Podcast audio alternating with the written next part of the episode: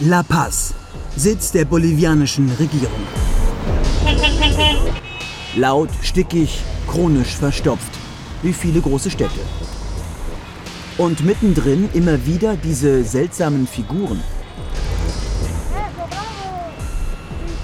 Warum in aller Welt springen hier überall Zebras rum?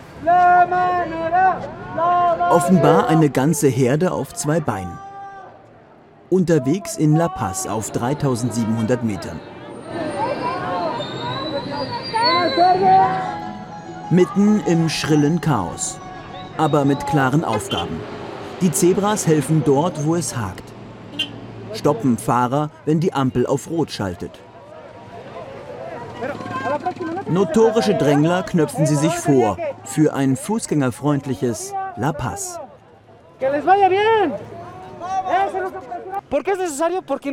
Jeder Einwohner von La Paz muss sich wie ein kultivierter Bürger verhalten. Das sind unsere guten Werte.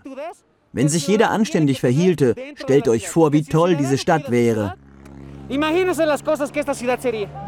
Die Zebras, das sind Jugendliche, die sich so ein erstes kleines Gehalt verdienen. Einzige Bedingung, sie müssen nebenbei auch studieren. Die meisten von ihnen sind Waisenkinder, erklärt die Projektleiterin. Wir wollen den Waisen helfen, damit sie den Sprung ins Berufsleben schaffen. Mit ihrem Lohn können sie ihr Studium finanzieren und ihre sonstigen Ausgaben. Seit ein paar Jahren gehe es tatsächlich zivilisierter zu in La Paz, sagen die Einwohner. Es ist sicherer. Sie zeigen uns, wie wir den Zebrastreifen überqueren können. Ein ganz wichtiger Job. Mit dem Respekt klappt es nur, wenn die Zebras da sind. Wenn nicht, drehen alle wieder durch und rennen kreuz und quer.